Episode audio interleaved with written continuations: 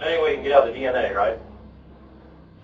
You can't get out of your DNA unless you've had a total blood transfer and lost every organ. it's there.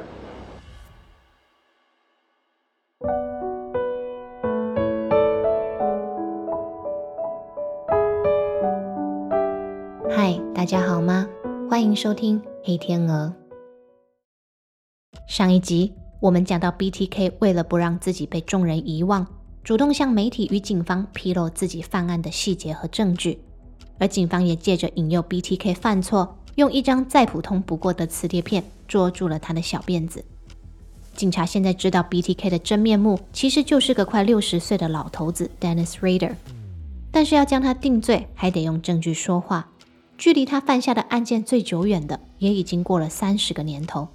那些证据还在吗？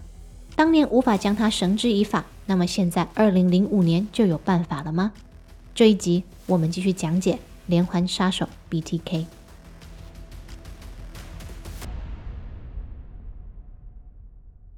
警方在 BTK 寄来的磁碟片里，确认了当地路德教会的总会长 Dennis Raider。很可能就是他们找了好几年的连环杀手，但大家实在难以想象，身为两个孩子的父亲，还是任职该城市审查官的男人，会犯下如此不可原谅的罪行。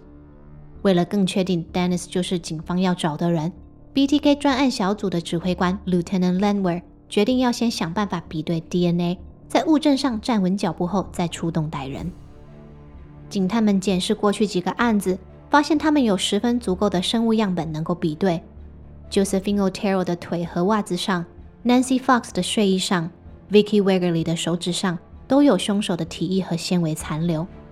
即使二三十年前的 DNA 技术根本还不在刑事应用的光谱上，办案的人员依然将这些物证采集下来并良好的保存。二零零五年的警探们只缺将凶手的 DNA 跟他们对照，但如果直接向 Dennis Rader 讨要生物样本，他哪可能不逃走？所以警方将眼光转向了 Dennis 的一对儿女。当时 Dennis 的女儿 Carrie 每年都有做子宫抹片检查，警方于是申请搜索票，取得了该样本，并让监视人员拿去跟案发现场采集到的 DNA 做反向亲子鉴定。比对的结果在二十四小时后便出炉了，Carrie 证实是凶手的子嗣，也代表他的父亲 Dennis Rader 就是 BTK 本人。The night that Landwehr called me and said the DNA matches to Dennis Rader, I laid on the bed and cried because it was done. You know, I went to an office myself and and, uh, and knelt down and um, and and thank the Lord.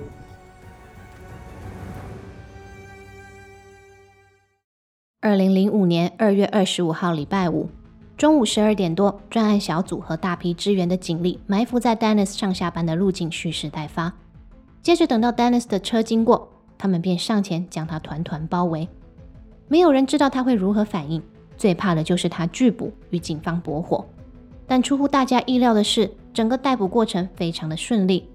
Dennis 还问警探们能不能通知一下他的妻子，说他今天不回家吃中餐了。Dennis 被捕的消息一传出，也震惊了整个社区。所有人都守着新闻，关心着接下来的案情会如何发展。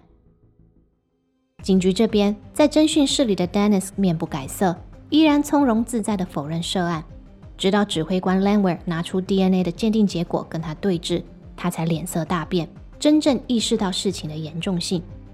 但最奇异的是，此时他关心的不是自己的处境。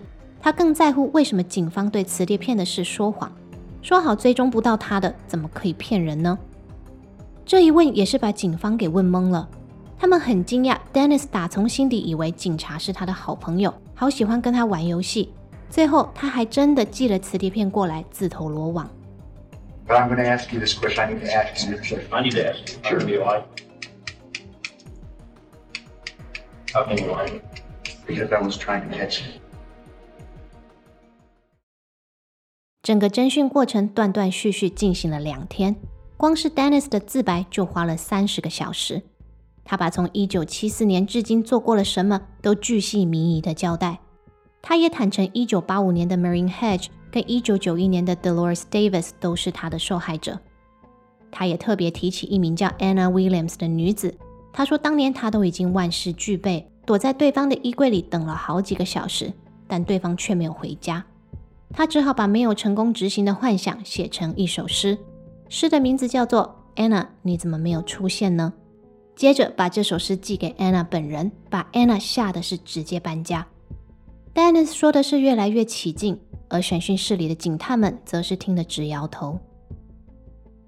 审讯如火如荼进行中的同时，另一批警力在 Dennis 的住家和办公室进行搜索，他们找到了大量的证物。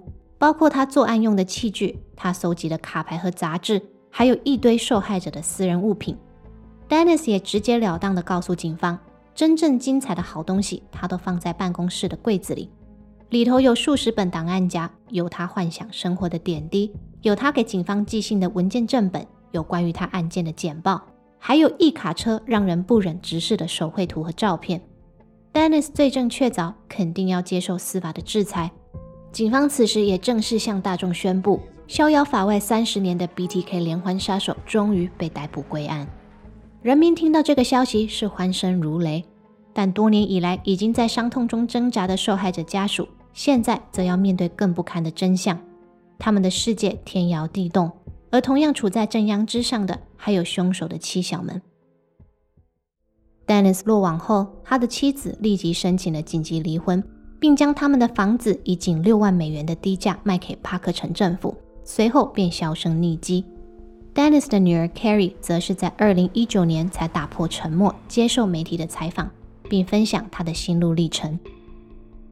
And then there's a knock on my door. And then he said he was the FBI. They got a warrant for my medical records at the college health center. And you had no idea? I had no idea. He asked, Do you know who BTK is? I was like, You mean the person that's wanted for murders back in Kansas? And then he says, Your dad has been arrested as BTK. I made a really huge mistake to go Google BTK. And I was like, I think I'm gonna pass out. Carrie 表示，他们不曾参加过 Dennis Raider 的任何一场庭审，因为这一切对他们来说都太难以承受。而受害者的家属们咬紧牙关，即使再痛苦，他们也要在法庭上与 Dennis 面对面，因为他们要知道自己的亲人发生了什么事，他们要一个真正的结束。二零零五年六月二十七号，Dennis Raider 对所有罪名指控表示认罪，并向法官详细叙述了每一起案件的细节。他毫无悔意，把谋害他人的性命说得跟喝水一样自然。一个多月后的八月十八号。法官在判刑之前，让每一位受害者的家属发表他们的影响陈述。有些人传达他们的愤怒，有些人叙述他们的哀伤，也有人站在麦克风面前想说些什么，但最后选择沉默，流着眼泪走回座位。If I had your sadistic nature, I would delight in the pain you feel now in realizing that your own arrogance and ego got you caught. That if you just kept your big mouth shut, you'd still be a free man today, able to eat pizza and walk your dog Dudley. If I wanted revenge, I would pray that you develop a lingering illness from which you suffer for many, many years before you ultimately choke to death one lonely night on your own vomit. If I were judgment. My sister was brought out that she fought, it's quoted as a Hellcat. And I'm so proud of her for that because I knew, you know, she had that in her. She lived on approximately five hours after that, and she received over 20 pints of blood before she lost her battle. And I just think, you know, how much she fought. And as far as myself, the damage I received, you don't, looking at me, you don't see, you know, that much. I have permanent uh, nerve damage, which causes my body doesn't regulate heat. It's like we've had these dinners, you know, lunches. I can't participate in anything like that because I don't know how my body's going to react. So, you know, that's one thing I have to live with because of that. And uh, I'm glad that I was there that day because of what Dennis Rader in his fantasy world was going to do to her, probably, if I wasn't there. And I'm just so thankful that I was there and could, you know, prevent him from doing anything like that. And uh, My name's Steve Relford. Shirley Bryan is my mother. I haven't um, prepared for this statement, but you know, uh, I'd just like for him to suffer for the rest of his life. And, you know, I don't. Uh, so.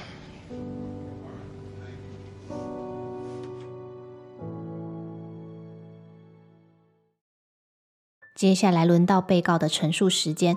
本来应该要无地自容的 Dennis，竟然恬不知耻地发表了一段有如自己得到奥斯卡奖的感言。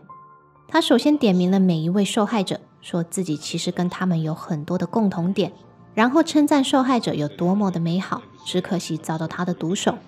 他还感谢自己的法律团队，肯定警方办案的辛劳，巴拉巴拉巴拉的说了半个小时，还讲得一把鼻涕一把眼泪的。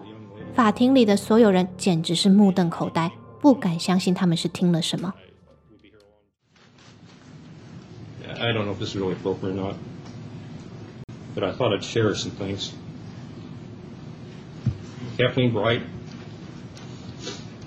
she spent time at her grandparents' farm. Well, I did too, as a kid. I have many, many, many fond memories of that, and I took that from her. Dolores Davis, Nancy Fox, and I heard it, certainly. Marie Hedge. She was a neighbor. Joseph Luttrell was in the Air Force. I was in the Air Force. Josephine.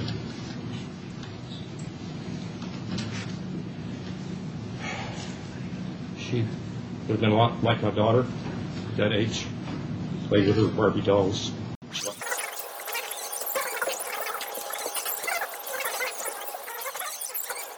So there was a rapport. I've always had a great respect for law enforcement.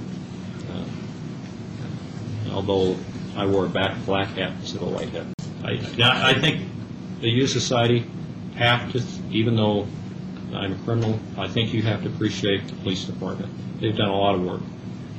Even though it took a long time, they gathered evidence. They had that evidence. When they got the key suspect, they zeroed in on it very rapidly.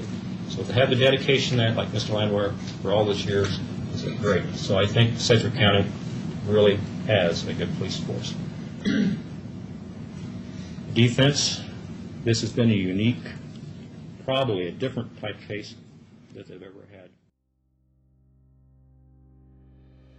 最终，法官判处 Dennis 十个无期徒刑，至少服刑期满一百七十五年才能够假释。但大家可能要问了，为什么没有判处极刑呢？ 原因是堪萨斯州在一九七二年暂停了死刑，直到一九九四年才恢复。而 Dennis 犯案的区间正好落在一九七四年到一九九一年间，所以可说是让他完美的闪过了。现年已经高龄七十八岁的 Dennis 被关押在堪萨斯州的埃尔多拉多惩教所。从 Dennis 入狱后，女儿 Carrie 本来会偶尔给他写写信。但后来，他偶然发现有一群 BTK 的疯狂粉丝会到他的脸书截图，监控他的生活，再将这些资讯写成信件寄到监狱给 Dennis。Dennis 也会寄给他一些奇怪的图画，像是龇牙咧嘴的怪物等等令人不舒服的内容。还有他最不能接受的是，Dennis 仍然会以通信的方式给热衷命案现场物品的收藏家签名。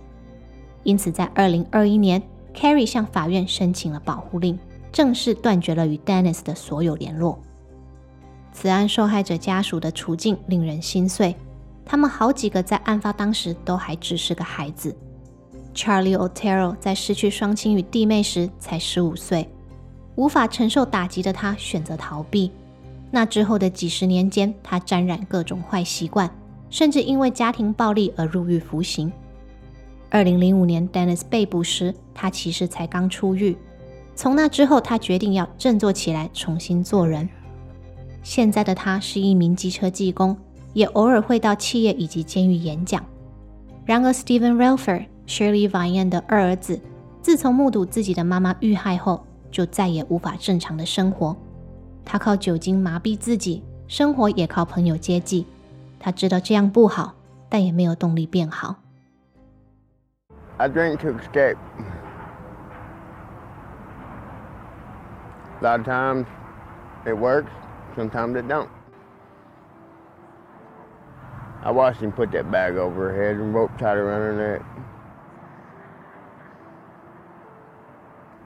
that killed me. You know, I was on the other side of the tracks, morally, ethically, physically, you name it. I was, I was not a member of society, but you know, now I am. I was wrong in letting what he did dictate who I was for so long.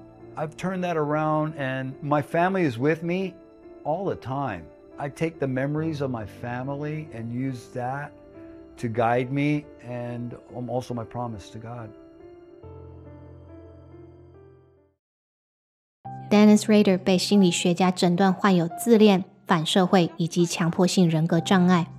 他对幻想的沉迷合并对控制的渴望， 让他犯下天理不容的罪行。然而，除了对动物做出不好的事情，Dennis 没有其他连环杀手常有的特征。他没有脑损伤，没有悲惨的童年。他作案的本质包含了性，但他和所有受害者之间却都没有器官的接触。而且他可以为了维持生活上的其他面向，找替代的方式满足自己，来降低犯案的频率。因此，他的冷却期和其他的连环犯相比，弹性更高，时间也更长。极度自恋的 Dennis 呢，则给自己的行为和思想模式起了一个名字，叫做 Cubing。他认为，与其说他很会 compartmentalize 区隔他的生活，更正确的说法应该要说他很会 cube 立方体化。因为他可以像一个方块一样，在每一个面向之间自由切换。加上在他的观念里，受害者们都只是猎物和计划，而他自己是猎人和执行计划的特务。这样的想法不断的在将受害者去人性化，以及合理化他自己的犯罪行为。所以他没有道德感，没有愧疚感，转换面向的时候也不会有认知不连贯的问题。很多人会好奇。Dennis Rader 对他的行为有感到后悔过吗？跟 Dennis 合作多年的心理学家 Dr. Catherine Ramsland 表示，Dennis 当然后悔，但他后悔的是自己现在在监狱里没能再继续为所欲为，并不是对他所造成的伤害感到悔恨或抱歉。因为就连被问到如果相同的事情发生在他妻子和女儿的身上，他会怎么办，他的回答依然是非常自我中心。他认为，如果真的发生了那样的事，也是上天给他的报应。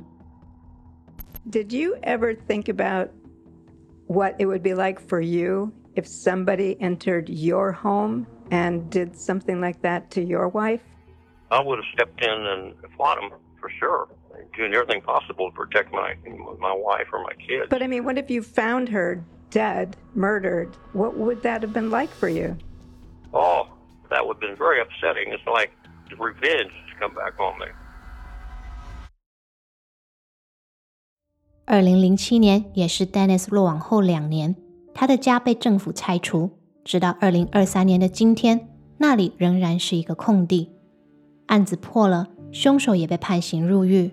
随着时间，BTK 成为了众多故事中的一则，但所有的受害者家属们仍在经历每一个失去亲人的日子。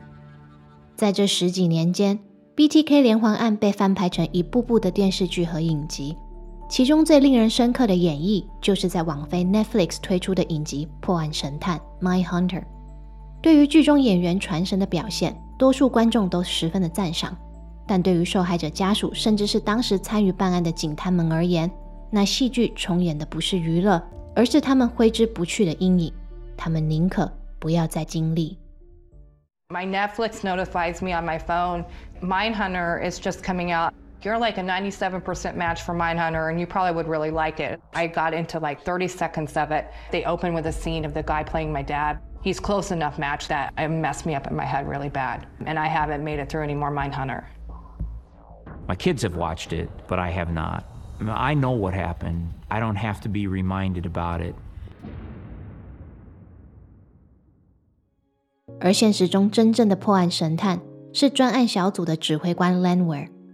他在威奇塔警局服务了三十五年后，于二零一二年正式退休。随后，他被诊断罹患了肾脏癌，并于二零一四年病逝，享年五十九岁。所有与他共事过的人都说，他不仅领导有方，更是非常的敬业和认真。从警生涯经手超过六百件案子不说。取消自己去度假的机票，赶去给其他伙伴支援这种事，他也没少做。Landward 的离开让警界十分的惋惜，也让人感叹起人生的无常。被他送进监狱的 BTK 一生罪恶，但也还在苟活着。然而正义尽责的他，却先一步抵达了生命的终点。面对离别，活着的人是最不容易的。这也是为什么在讲解这些案件的时候，我希望也能兼顾受害者的细节和家属们的后续。没想到弄一弄变成了三集这么长，所以真的谢谢每一位收看收听到最后的观众。老样子，我把受害者家属们写的书和几本相关著作的连结都放在资讯栏里，大家有兴趣的话可以找来看看。连环杀手 BTK 的讲解到这边就结束了。如果你有什么想法，也欢迎在频道的下方留言，跟大家一起讨论。我们下期节目见，拜拜。